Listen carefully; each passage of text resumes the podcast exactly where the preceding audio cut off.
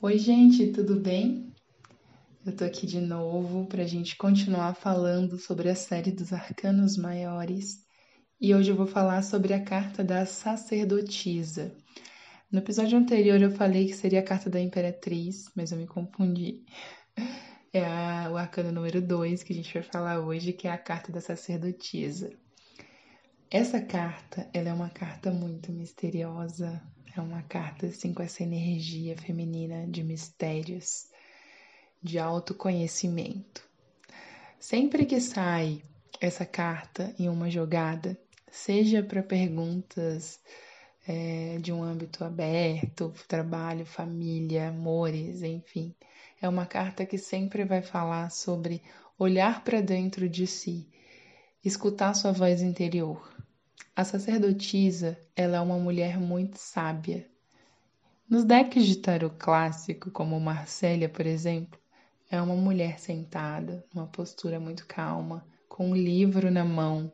Então é uma mulher que está sempre estudando, uma mulher sábia, uma mulher que ouve muito mais do que fala. Então essa é uma carta que ela fala sobre autoconhecimento, sobre buscar entender mais e falar menos. É, um dos conselhos dessa carta é para a gente se preservar mais em relação aos nossos planos.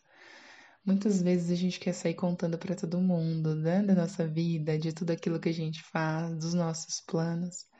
E a carta da, da sacerdotisa, ela fala que você precisa segurar essa energia aí, segurar essa vontade de falar para os outros e esperar o momento oportuno disso acontecer.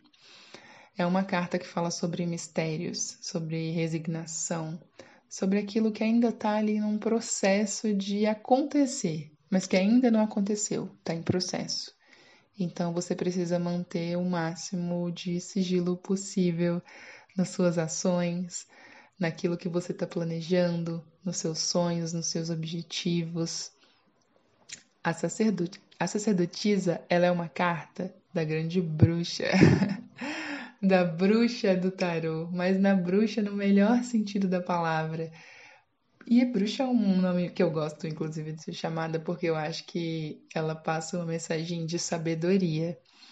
Então, a carta da sacerdotisa, ela se remete muito à sabedoria, aquilo que você precisa buscar para enriquecer os seus projetos mas você precisa sempre se manter na serenidade, na busca pelo, pelo conhecimento e principalmente pelo autoconhecimento.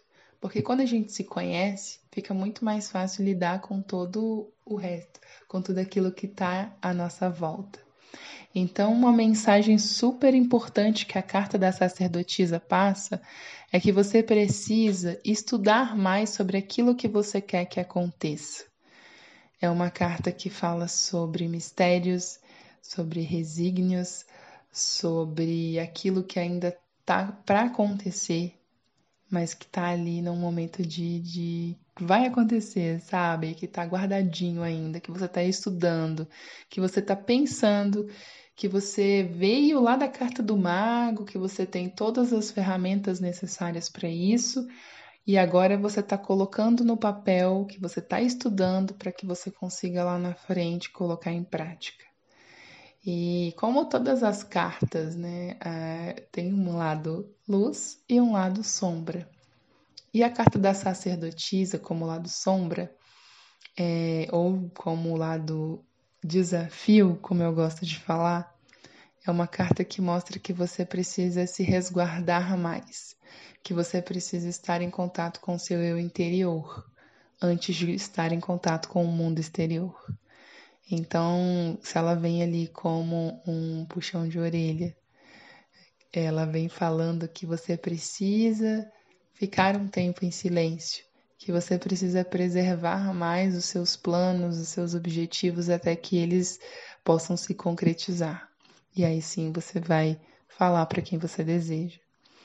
É, eu espero que vocês estejam gostando dessa série. Eu estou fazendo com muito carinho. Essa carta da sacerdotisa, o arcano número 2 do tarô, uma carta muito linda, é uma energia feminina, é uma energia de sabedoria, de mistério, né? Aquela energia feminina que a gente acha o máximo, eu pelo menos gosto muito. e eu espero que vocês gostem. A próxima carta que a gente vai falar é uma carta também de energia feminina, que é a carta da Imperatriz. Tá bom, gente? Obrigada, espero que vocês estejam gostando e até a próxima. Um beijo.